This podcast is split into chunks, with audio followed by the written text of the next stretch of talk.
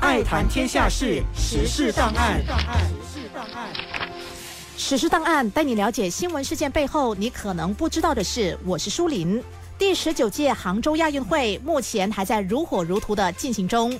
上个星期我们谈到了科技在本届赛事的运用，令这次的盛会也被称作首届的智能亚运。今天我们来看看杭州亚运会的其他看点。虽然亚运会的参赛人士和赛事规模不及奥运会，但亚运会的多样性和文化特色却可能更胜一筹。而且，二零二四年巴黎奥运会上有其中九个项目的七十四个参赛名额，将根据这一届亚运会的成绩锁定。这次杭州亚运会有四十个大项、六十一个分项、四百八十一个小项的比赛。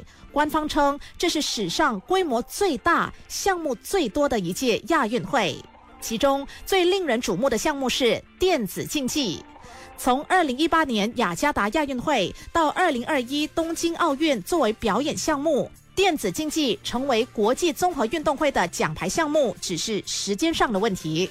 而在杭州，这成了现实。在新建成的星际战舰中国杭州电竞中心，各国家地区的参赛者争夺七个项目的七枚奖牌，分别是英雄联盟 （League of Legends）、王者荣耀亚运版本、和平精英亚运版本、Dota 2、梦三国二、街头霸王五 （Street Fighter V） 和足球在线四 （FIFA Online Four）。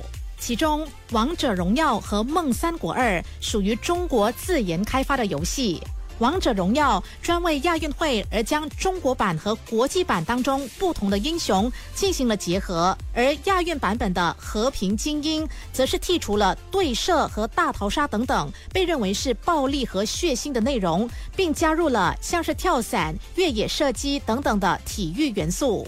杭州亚运的电竞项目决赛门票高达一千元人民币，是本届亚运最昂贵的门票之一。其他一些吸引眼球的特别项目还包括霹雳舞 （Break Dance），是亚运会的新项目，明年还会是巴黎奥运的奖牌项目。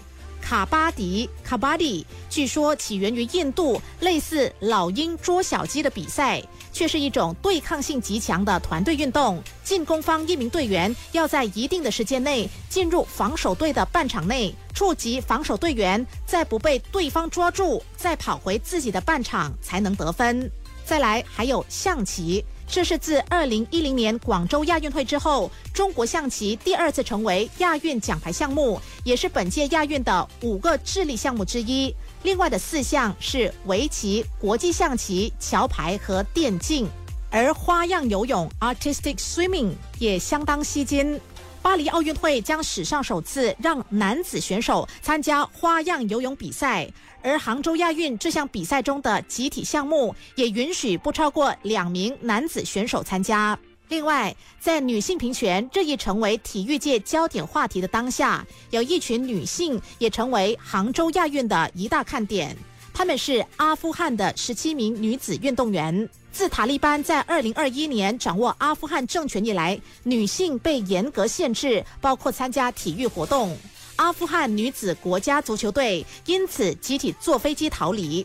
国际奥委会今年六月发布公告，为了确保阿富汗的妇女和年轻女孩可以安全包容地参与体育活动，奥委会自去年底就开始监测该国的体育运动。在多方的敦促下，如今阿富汗已经允许小学女孩参加体育活动。国际奥委会还声称，允许女性参与体育活动是阿富汗获准参加2024年巴黎奥运会的条件之一。杭州亚运会上，阿富汗共派出133名运动员参赛，其中有17名是女性运动员，他们将参加田径、脚踏车和排球三个项目。这是阿富汗有史以来参赛女性最多的一届亚运。阿富汗国家奥委会将她们称为“飞翔的天使”。表示，他们不仅承载着自己的梦想，也承载着整个国家的愿望。他们的旅程证明了阿富汗女性面对逆境时不屈不挠的精神。